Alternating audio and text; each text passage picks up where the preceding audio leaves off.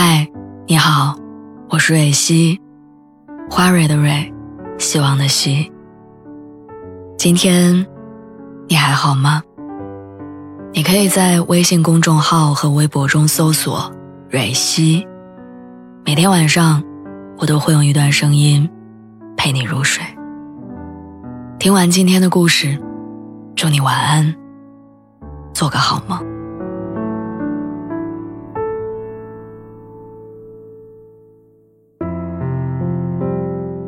凌晨两点钟，走在寥寥几人的大街上，我习惯性的将耳机塞到耳朵里，顺手点开逃跑计划的那首《夜空中最亮的星》。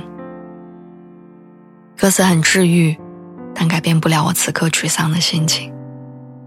接连几个月的糟糕，让我根本没有耐心好好听歌里的一字一句，更难打起精神，好好面对生活。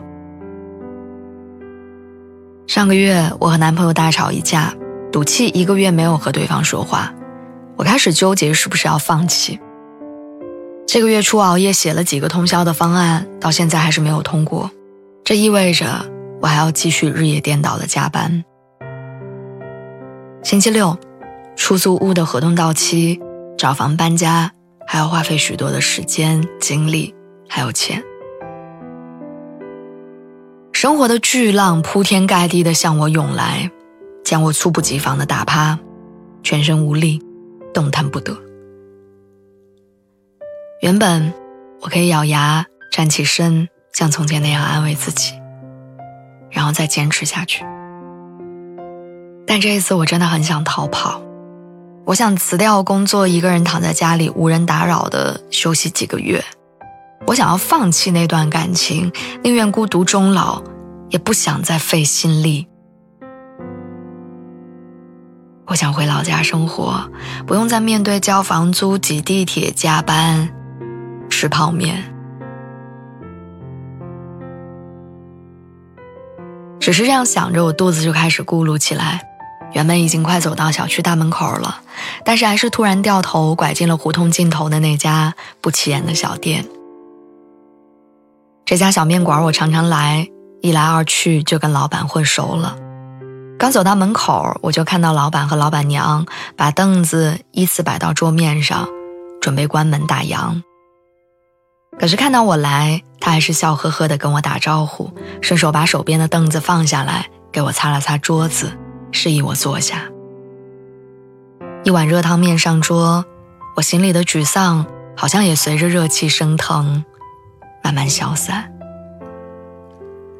或许是因为看我兴致不高，老板边对着白天的账本边跟我聊天。他说，刚进社会那会儿，他接连换了好几份工作，但生活一直没有太大起色。后来，屋漏偏逢连夜雨，老家的父亲生病需要动手术，没有多少积蓄，甚至拿不出三万块的手术费。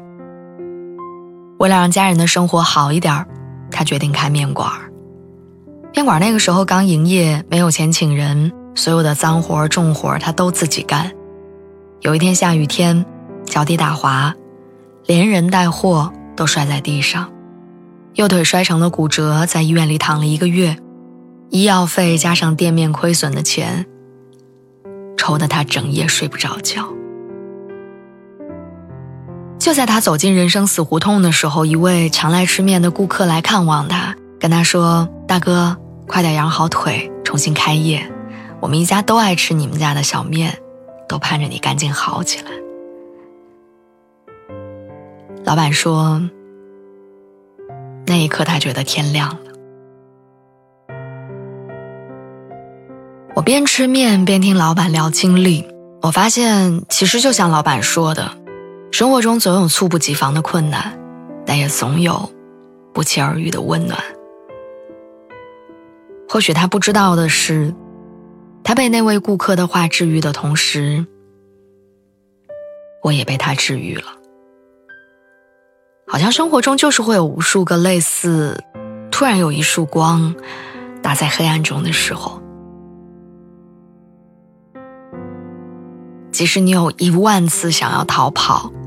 也总有一万零一次的温暖，会拉住你，那一刻你再也没有想过要离开。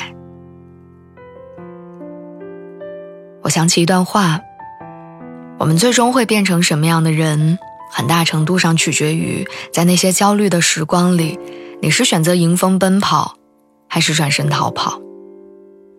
直到某天，当我们不经意间回头，你可能会发现，那一年踌躇满志、咬紧牙关、焦虑奔跑的那个自己，